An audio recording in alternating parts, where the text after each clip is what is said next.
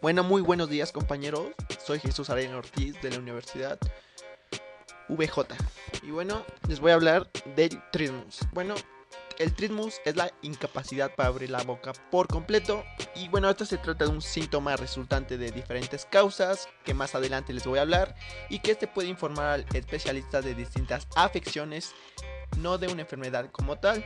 Bueno, está favorecida como la contracción de manera constante e inconsciente de los músculos mandibulares, especialmente de aquellos empleados en la masticación.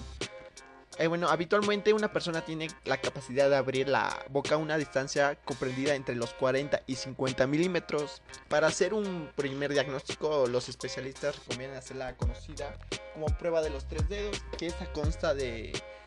La persona deberá ser capaz de abrir la cavidad bucal de manera que pueda inducir los tres dedos entre los incisivos centrales, superiores e inferiores. En caso contrario, este, que su capacidad para abrir la boca está mermada, mermada, si no puede poner los tres dedos. Y bueno, los síntomas que presenta el tesmo dental, eh, bueno, esta responde a una serie de, de, que en algunas ocasiones pueden aparecer de manera gradual. Bueno, de esta forma hay personas que no notifican esta molestia hasta que la apertura bucal es inferior a los 20 milímetros. Yo que les voy a hablar de los síntomas del trismo dental, que son los siguientes.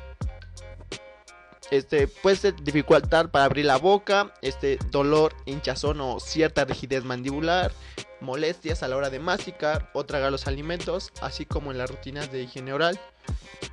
Y una vez dificultad en el habla, bueno, como tal, el trismo no es una enfermedad grave, pero sí que provoca molestias que pueden afectar acciones rutinarias por la dificultad para abrir la boca. Ok, y bueno, les hablaré de las causas del trismo.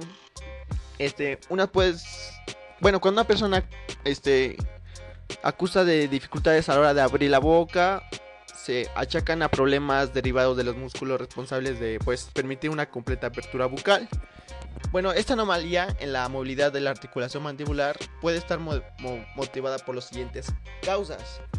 Ya sea por traumatismos provocados por un fuerte golpe que haya afectado a los músculos faciales, este, procedimientos quirúrgicos en la zona adyacente, ya sea en el cuello, cara, mandíbula, este, en procesos infecciosos tales como el tétanos que provoca contracciones súbitas de los músculos faciales y bueno que afecta al oído este también en la, eh, una es la presencia de un tumor en el área de la mandíbula o la aplicación de un tratamiento de radioterapia o quimioterapia en la zona. Este, normalmente es un efecto de pacientes que rechinan los dientes, es decir, que tienen bruxismo, provocan por altos niveles de estrés. Este, también por trastornos del sistema nervioso central, que personas que han sufrido un infarto, por ejemplo, las enfermedades neurológicas para el Parkinson, o enfermedades autoinmunes como el lupus o la artritis. Y por último les voy a hablar de la duración del trismo. Bueno, este depende fundamentalmente de su origen, porque los episodios motivados por haber mantenido la boca abierta durante mucho tiempo suelen remitir en forma muy rápida, normalmente al cabo de muy poco tiempo.